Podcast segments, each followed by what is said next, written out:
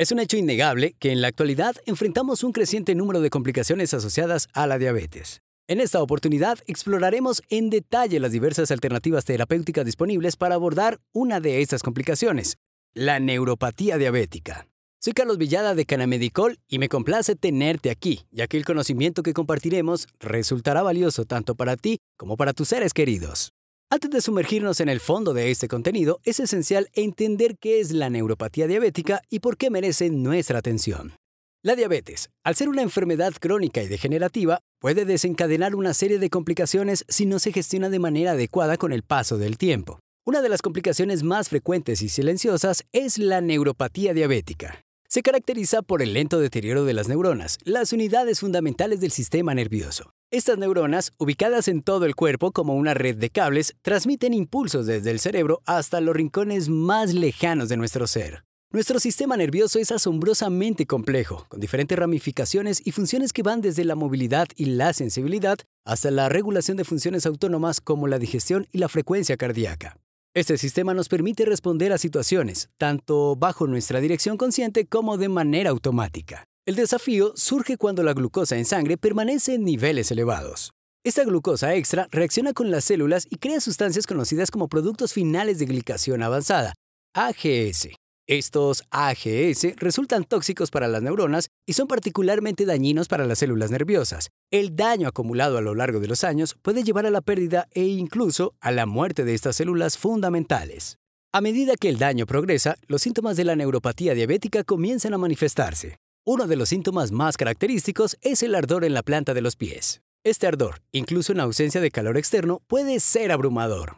Además, otros síntomas incluyen la sensación de entumecimiento, como si las extremidades estuvieran adormecidas, o incluso una percepción de hinchazón en la planta de los pies.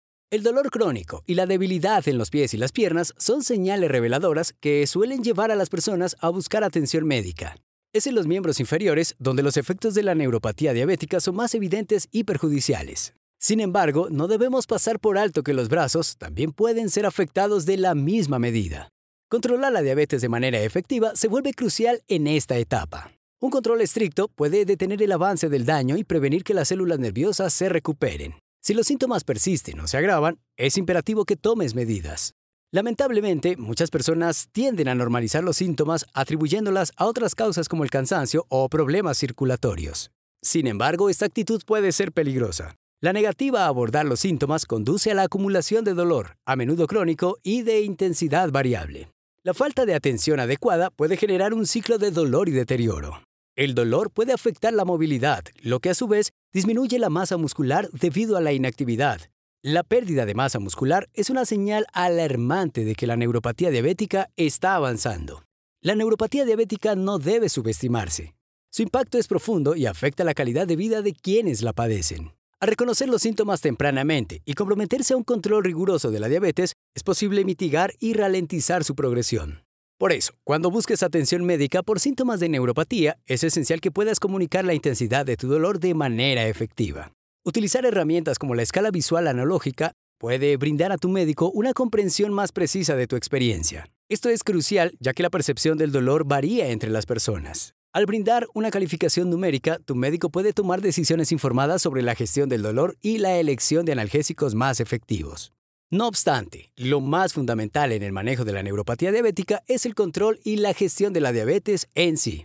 Sin un control efectivo de los niveles de glucosa en sangre, cualquier intento de abordar la neuropatía resulta ineficaz. Mantener tus niveles de glucosa dentro de rangos estables es el primer y más crucial paso para mitigar la neuropatía y prevenir su progresión.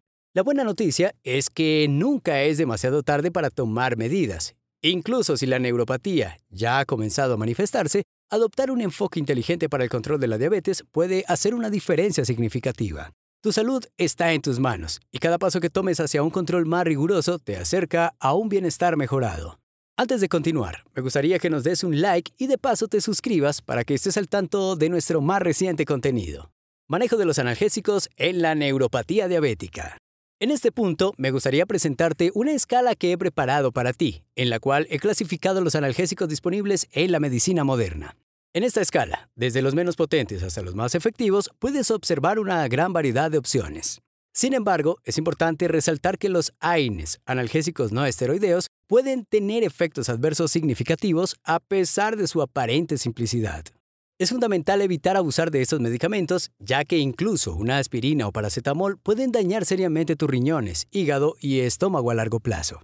Algunas personas con neuropatía diabética, al consumir estos analgésicos durante años, han desarrollado úlceras gástricas o enfermedades renales crónicas. Por lo tanto, es vital utilizarlos de manera esporádica y solo en casos de dolor intenso, preferiblemente bajo la supervisión y orientación de un profesional de la salud. Y bien, ha llegado el momento de hablar en lo que somos especialistas en Canamedicol. Sí, el cannabis medicinal. Pero antes, recuerda que todo el contenido que compartimos por este medio es netamente informativo y que si presentas alguna duda adicional sobre las propiedades y usos medicinales de la planta, puedes solicitar más información en el enlace que te hemos dejado en la descripción. Continuamos. Ahora quiero adentrarme en el uso del cannabis, especialmente el componente CBD cannabidiol y el THC tetrahidrocannabinol en el control del dolor. El cannabis es una planta que ha sido consumida durante muchos años. Ha sido objeto de estudios científicos cada vez más profundos. Estos estudios han confirmado sus propiedades terapéuticas y en la actualidad incluso existen cannabinoides sintéticos en el mercado destinados a tratar condiciones como epilepsia, esclerosis múltiple y náuseas inducidas por quimioterapia. En el contexto del dolor, esta planta puede ser un recurso valioso, pero es crucial entender las diferencias entre CBD y THC. El CBD es conocido por inducir relajación y mejorar el sueño. Sin embargo, su efecto contra el dolor neuropático parece ser limitado. Por otro lado, el THC es la sustancia activa de la planta que ha demostrado efectos significativos contra la neuropatía diabética. Pero es importante mencionar que el THC también es responsable de los efectos psicoactivos, lo que comúnmente se asocia con fumar marihuana. El cannabis, en particular el THC, puede ser efectivo para aliviar el dolor. Aunque la ciencia aún no ha aislado por completo los efectos psicoactivos del THC, sí sabemos que la planta tiene un efecto integral que abarca desde el tratamiento de la ansiedad y depresión hasta el manejo del estrés crónico y el dolor. Es importante estar consciente de que, en muchos lugares, el cannabis aún no es legal para uso medicinal y su prescripción por parte de los médicos está limitada.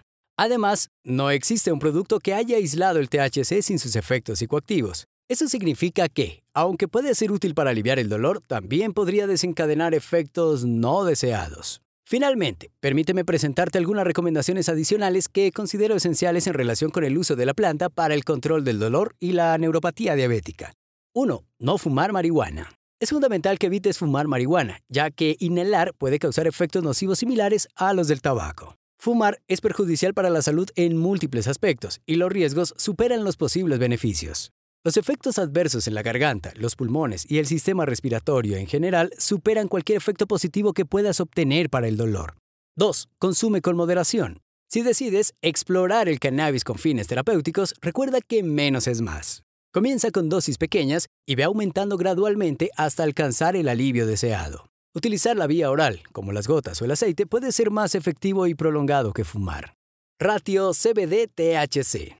Si optas por productos que contengan tanto CBD como THC, busca una proporción equilibrada, preferiblemente de 1 a 1. Esto minimiza los efectos psicoactivos del THC y maximiza los beneficios terapéuticos. 4. Evita el uso excesivo. No te excedas, ya que esto puede llevar a la tolerancia y a una necesidad creciente de la sustancia para obtener el mismo efecto. Utilízala solo cuando sea necesario y en consulta con un profesional de la salud. 5. Comunicación con el médico. Si ya estás utilizando analgésicos o medicamentos para la neuropatía diabética, es importante hablar con tu médico antes de agregar el cannabis a tu tratamiento. Puede haber interacciones y efectos adversos indeseados al combinarlos. 6. Considera tu historia personal y familiar. Si tienes antecedentes familiares de trastornos de ansiedad, depresión, esquizofrenia u otros tratamientos psiquiátricos, es importante que consultes con un profesional de la salud antes de considerar el uso de productos derivados del cannabis. Algunas personas pueden tener una mayor susceptibilidad a los efectos psicoactivos y psiquiátricos de la planta. 7. No combinar con alcohol u otras drogas. Evita combinar el consumo de marihuana con alcohol u otras drogas. Estas combinaciones pueden aumentar los riesgos y efectos adversos. 8. Escucha a tu cuerpo. Cada individuo reacciona de manera diferente al cannabis y sus componentes. Presta atención a cómo te sientes después de consumirla y ajusta la dosis en consecuencia. 9. Calidad y legalidad. Si decides utilizar productos de cannabis con fines terapéuticos, busca productos de alta calidad y verifica su legalidad en tu área. 10. Mantén una vida saludable. Recuerda que mantener una vida saludable, controlar la diabetes, hacer ejercicio regularmente y cuidar tu bienestar mental son aspectos fundamentales para el manejo del dolor y la neuropatía diabética. Estos hábitos también pueden influir en la producción natural de endocannabinoides en tu cuerpo. En conclusión, si decides considerar el cannabis como una opción para el control del dolor, ten en cuenta algunas recomendaciones. Busca productos con una relación equilibrada de CBD y THC, preferiblemente en una proporción de 1 a 1, para minimizar los efectos psicoactivos. Sin embargo, recuerda que la planta todavía enfrenta desafíos legales y médicos en su uso terapéutico. Esperamos que esta información te haya aportado mucho valor y que sigas disfrutando de todo nuestro contenido. Yo soy Carlos Villada y este es Cana Medical Podcast en su episodio número 122.